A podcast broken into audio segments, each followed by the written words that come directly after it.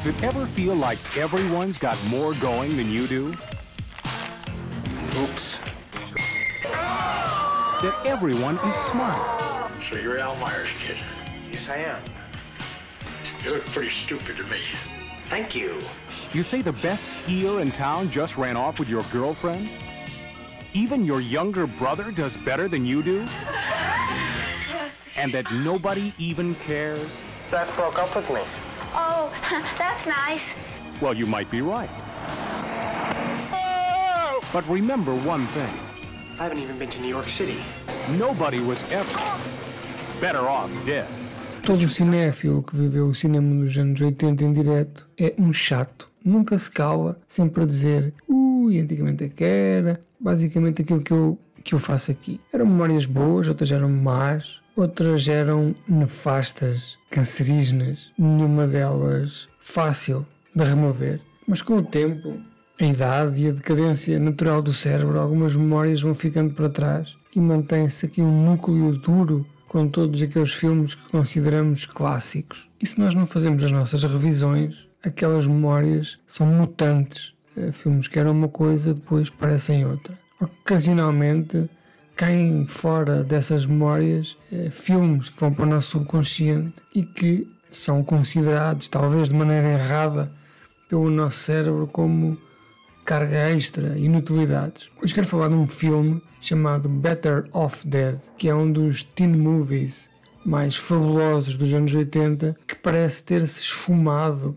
desta memória coletiva atual, uma memória que consome avidamente, graças também ao Stranger Things, tudo o que são uh, tendências teenagers dos anos 80, mas de facto este foi injustamente afundado nas areias do tempo. Mas quer se goste ou não, o certo é que ninguém fica indiferente a ver John Cusack imberbe a ser humilhado em público, usando apenas um kit de orelhas e um nariz de porco. E roupa também, claro.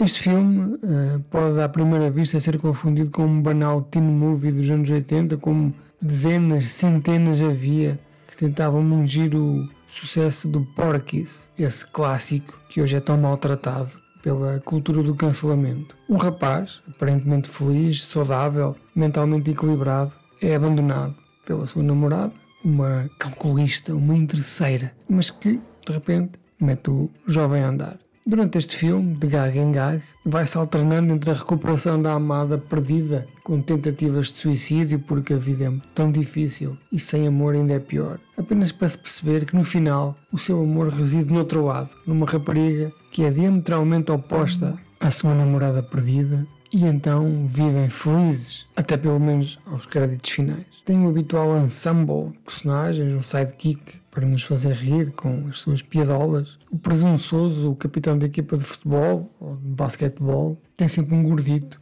que nos faz rir só porque é gordo. Um jovem cientista super inteligente, com um intelecto capaz de resolver todos os grandes problemas do mundo, mas que no entanto ele concentra apenas a tentar ver as mamas da vizinha, a amiga que se irá transformar num amor verdadeiro e doce e puro, e os pais, que são adultos de subúrbio, mas que guardam em si bizarros problemas comportamentais a nível sexual. Cedo se percebe que há algo diferente neste Better Off Dead. O motor narrativo deste filme é a vontade que este jovem tem de se suicidar.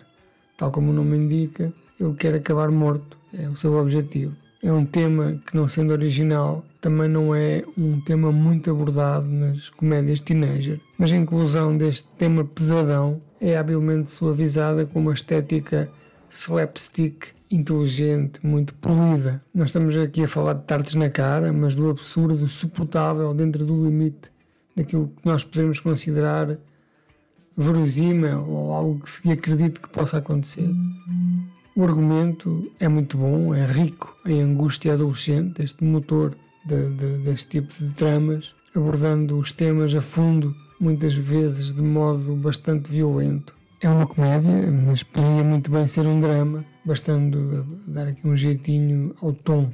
Algo que deixou de existir por uh, atualmente se querer proteger demais os teenagers e as comédias acabam por não ter esta dupla face, como aqueles quispos que são azuis e vermelhos. Aparentemente, John Cusack considera este como um dos piores filmes da sua carreira, um desastre. Algo que eu discordo, tem aquela coolness, aquele estilo e uma atitude anti-herói natural de John Cusack, e aqui estava ainda numa fase inicial, mas sim estava presente essa postura naquele sorrisinho malandro. Eu revi este filme há pouco tempo e tive que reestruturar o meu balde de memórias para garantir alguma justiça, mas há filmes que eu não consigo livrar-me, como por exemplo Footloose, Dirty Dancing ou Frankenhooker, que se prendem ao nosso cérebro como lapas nas rochas da praia. Better off dead.